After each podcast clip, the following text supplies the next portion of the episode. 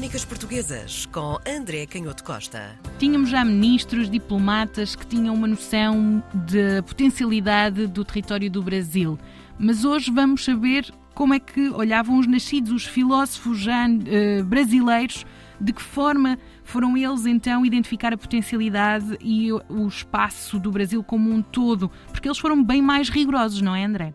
Exatamente. Quando nós chegamos ao, ao final do século XVIII, nós sabemos que há uma grande transformação nesta aliança entre, por um lado, as ideias políticas mais progressistas, de liberdade, de igualdade, de fraternidade entre todas as, entre todas as pessoas, um, e, portanto, também uma luta no sentido dos direitos das pessoas serem claramente uh, mais alargados, e, por outro lado, aquilo que nós, enfim, designamos de forma um bocadinho genérica como iluminismo e que congrega muitas filosofias diferentes, mas, sobretudo, uma, uma grande convicção sobre as potencialidades da razão. Acontece que, como nós já vimos, quando o Dom João VI chega ao Brasil, vindo de, de Portugal, um dos aspectos políticos mais importantes é a abertura dos portos um, em termos de comércio com outros territórios, com, com outras zonas da Europa, onde a ciência estava muito mais desenvolvida do que propriamente em Portugal. E isso é de uma importância extraordinária para o que vai acontecer no Brasil no início do século XIX, porque não só chegam uh, cientistas, filósofos naturais, com uma concepção muito mais avançada da ciência, e estou a pensar no, no caso do famoso príncipe Maximiliano, um, um aristocrata prussiano que tinha estudado com grandes cientistas de finais do século XVIII, o von Humboldt, por exemplo, e que vai um, empreender viagens de exploração no Brasil e depois devolve esse conhecimento à, hum, à Europa, recolhendo milhares de plantas, de insetos, de toda a informação sobre a flora e a fauna brasileira, mas falo também, como tu dizias e, e, e bem, de filósofos naturais nascidos no território um, brasileiro e que também vão protagonizar estas, estas explorações. E estamos a falar de uma, de uma dimensão, eh, de uma autêntica explosão de textos, de livros, de relatórios, de recolha de, de, de informação. As, as, eh, muitas destas missões destes estrangeiros, austríacos, bávaros, eh, muitos do norte da Europa, ingleses, claro, também, franceses, vão, como eu dizia, levar para a Europa muita desta informação. Estamos a falar de espécies de mamíferos, centenas de espécies de mamíferos diferentes, de aves, de anfíbios, de peixes, de insédios, de aracnídeos e crustáceos e de, e de plantas. E, portanto, o conhecimento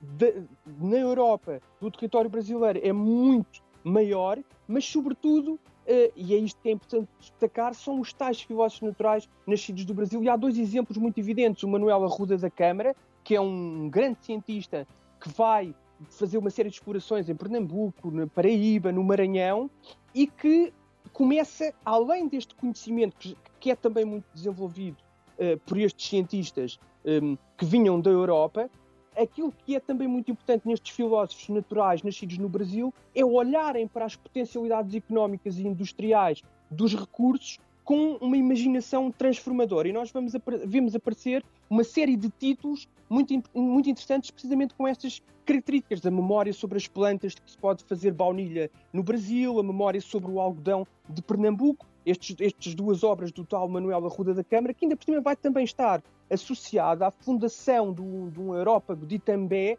que é uma sociedade maçónica onde se reúnem diversos intelectuais. E, portanto, nós percebemos aqui como, se, como está um, a ocorrer esta, esta transformação, que, por um lado, é muito maior conhecimento científico do território brasileiro e, por outro lado, um programa claro de transformação política, onde começam a aparecer as tais ideias de abolição de, da escravatura, de soberania política e de alargamento dos direitos de, dos brasileiros. A outra uhum. figura que dava toda uma série de programas, chamado José Bonifácio de Andrade e Silva, tendo nascido no Brasil, vai atravessar um, alguns dos períodos históricos mais importantes da Europa, da Revolução Francesa, das invasões francesas em Portugal depois, e um, vai depois protagonizar um, a independência, vai ter cargos muito importantes na independência, mas a vida dele é tão rica de acontecimentos e é um símbolo tão claro desta divisão de interesses que se está a estabelecer entre a coroa de Portugal e o território brasileiro, temos mesmo que dedicar todo um, um novo programa à vida deste fascinante personagem histórico. Próxima semana, então, dedicada a esta grande figura. Crónicas Portuguesas com André Canhoto Costa.